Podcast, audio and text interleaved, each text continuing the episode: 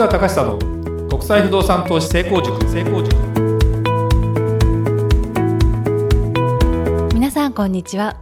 市川隆久の国際不動産投資成功塾。ナビゲーターの吉川良子です。この番組は株式会社国際不動産エージェントがお届けしております。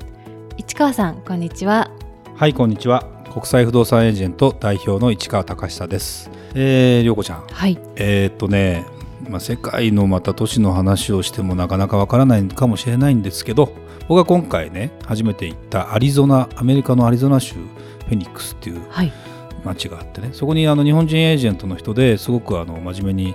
ずっともともと大学もそこのアリゾナの大学を出ててで向こうの企業に就職してで、えー、本当は技術者だったんだけどもあの今不動産の魅力に見せられて、まあ、周りにいる友達とかも不動産の仕事をやってもななんていうのかな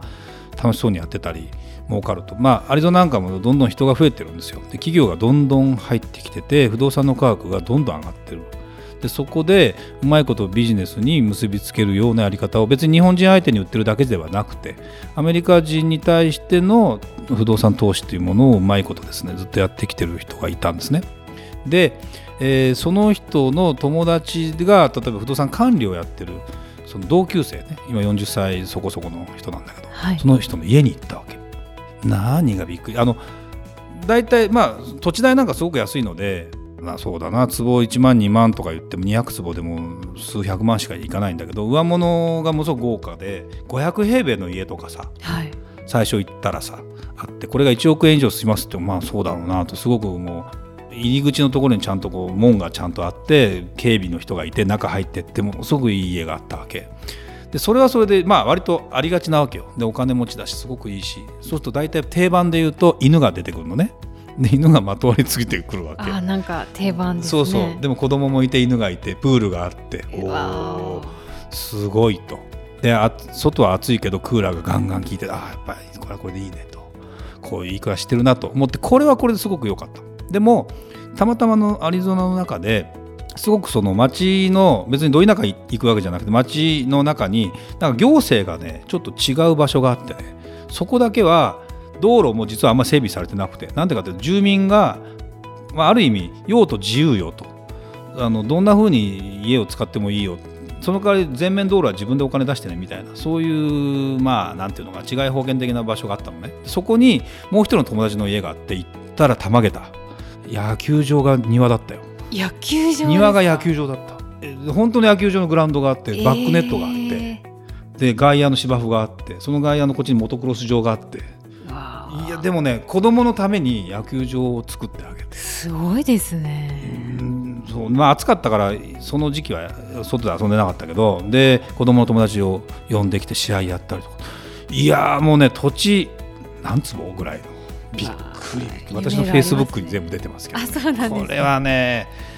いやこういう暮らしでも多分土地代もそんな高くないから全部合わせても1億しないんじゃないかなぐらいの感じじゃないかなと思うとね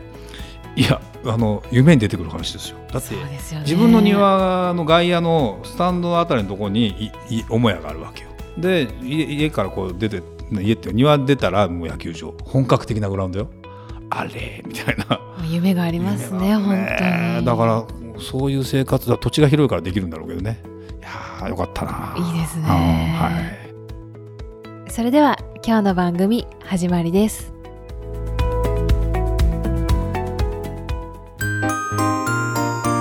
Q&A コーナー。それではリスナー様からの質問に答えるコーナーです。早速今日の質問をご紹介いたします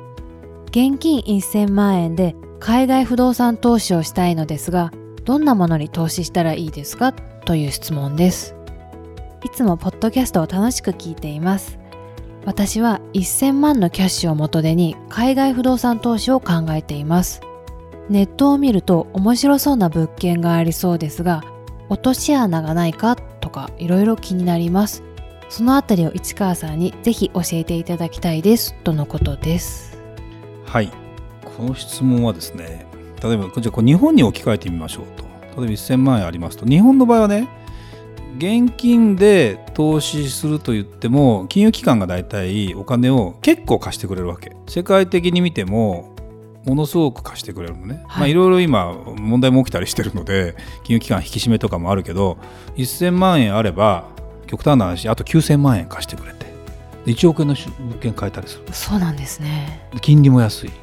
だから日本の投資をしようと思うとまずは引っ張れるだけ引っ張って安い金利まあ1%以下の金利で借りてで利回り高めの物件買ってでも日本の場合はそのアパートとか買うと価値が下がっていくからそれをいかに下がる中でどのように運用していって価値を下げないようにやりながらやるっていうのが基本的な投資なんで日本の場合だったら1000万あれば結構な不動産のまあまともな不動産も買おうと思えば買えます。5000万のマンション買うのに頭金2割入れて4000万借り入れしてっていうのもできますよね。だけどこれ海外不動産になった瞬間に1000万円頭金でいくら借りられるかっていうとまああと倍がせいぜいだね。倍がせいぜいとか半分だから2000万の商品までかな買えるとしたら。大体。それ以上の、まあ、レバレッジっていうんだけど大きな不動産買うっていうのはなかなか難しくて。じゃあ2000万円で買える商品で、えー、どんなのがあるかとか、まあ、もしくは1000万円キャッシュだけで借りて全然その金利もアメリカとかだと5%ぐらいするからアメリカでローン借りるとそんな安くないわでもなんで金利が高いかというと不動産価格も経済も成長してるし値上がりしてるから、はい、当然いいんだよねそういうそれでも。なんだけどなかなかね難しいんですよ今。でただ1000万ぐらいの商品でいっぱいあるんです。だけどこれは一概に言えないけど不動産と言っているけど事業投資だったりわかる？例えばねそのものを買って住宅として誰かに貸すっていうのは、まあ、ある意味不動産投資の一番分かりやすいパターンだよねでもそこで何々ハウスを運用しますよ。運営しますよ。まあまあ日本でいうシェアハウスの運営みたいなね。ような話とかでやっちゃうとその会社の運営能力とかに委ねなきゃいけない。そうするとそれは自分の範疇ではなかなか難しい。そうするといいブランドの名前のつくところってそもそももっと高いんですよ価格が。だから3000万以上なかなないとなかなかいい投資はできないなというのが今の私の見解です。別に1000万円以下の不動産で絶対買っちゃいけないかっていうわけでもないんだけどまあ不動産投資ってね所詮所詮という言い方はよくないけどねあの倍にはならないよいきなりね買ってね。1年で倍とかなかなかない。だって上がっても10%とか。それでも相当10%は上がるじゃない？で例えば利回りがどれだけ高くても10%だとします。8%だとしますと利回りって8%ってことは例えば1000万で買ったら80万円の収入があるわけですよでそれって10年仮に何の原価も何のその修繕もせずにもし収入だけ得てたらあまあ1.8倍ぐらいになるけどまあ10年もかかるわけですよ。って思うと1000万円が2000万円なのに10年かかるわけ。っていうことはいつその先どうするんですかって話になるなるんですよ、はい、うん、だからそれを思うとね不動産投資って1000万円で不動産投資っていうのは特に海外不動産投資は結論から言うとあまりお勧めしません。そうなんです、ね、私は。だから2000万円以上作ってきてからにした方がいいと思いますと。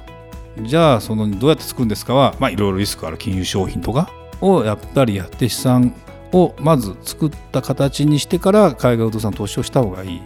でもそうしてくるそこまでのお金とか3000万ぐらいになったらより手堅い投資日本よりも乱暴な投資じゃない例えばその9割も借りるなんてこと自体が何かあった時にあの借金だけ残るパターンがあるわけよ。これも良くないじゃない。そうですよね、うん、だっていざ売った時にもともと借りた借金返せないみたいな。そうしたらどうするんですか？って売れないかパターンか売ってなおかつ借金だけ残るってパターンこれはきついよ実際だって担保物件がないのに借金だけ残るってこれは最悪になるじゃない。はい、と思うとねものすごくやっぱり借り入れっていうのも安直にしたらよくない。で、ね、ただ日本の、うん、不動産会社とかよくねもうどんどん借りちゃいましょうよみたいな話が多すぎてあのそれは質が悪い人もいるので気をつけた方がいいかなっていうのはものすごくやっぱり思うので。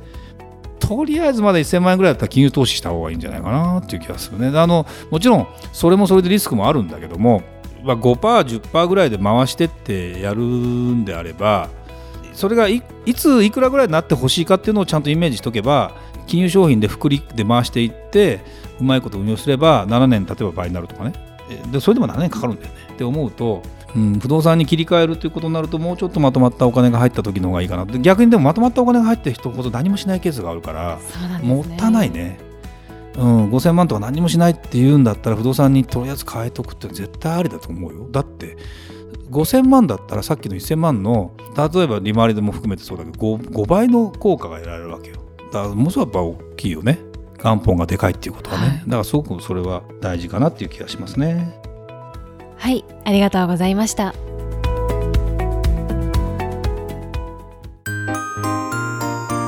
吉川良子の市川さんに聞いてみました。聞いてみましたさて市川さんの訪問した海外の国についていろいろ聞いちゃおうというコーナーなんですが、えー、また今回も何かびっくりするお話とかを聞かせていただきたいと思います。今回はモンゴルについてですね、ね、もうモンゴルネタが切れてきたかもしれないね。そうですね。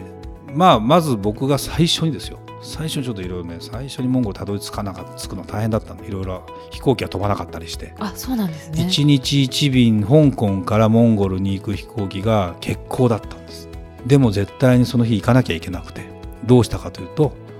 北京経由で行けば北京からだったらいっぱい飛行機が出てるんだろうなということで無謀にも片道切符で僕と今のうちの副社長の鈴木学がです、はい、とりあえず北京行っちゃおうかっつって。で北京行って、えー、本当はモンゴル行きの飛行機あったんだけど満席だと。行ってみてキャンセル待ちでもあるだろうと。それ夜中 あのね夜の12時か1時ぐらいに着く飛行機が北京の空港に、はい、でなかったらもう北京泊まるかと。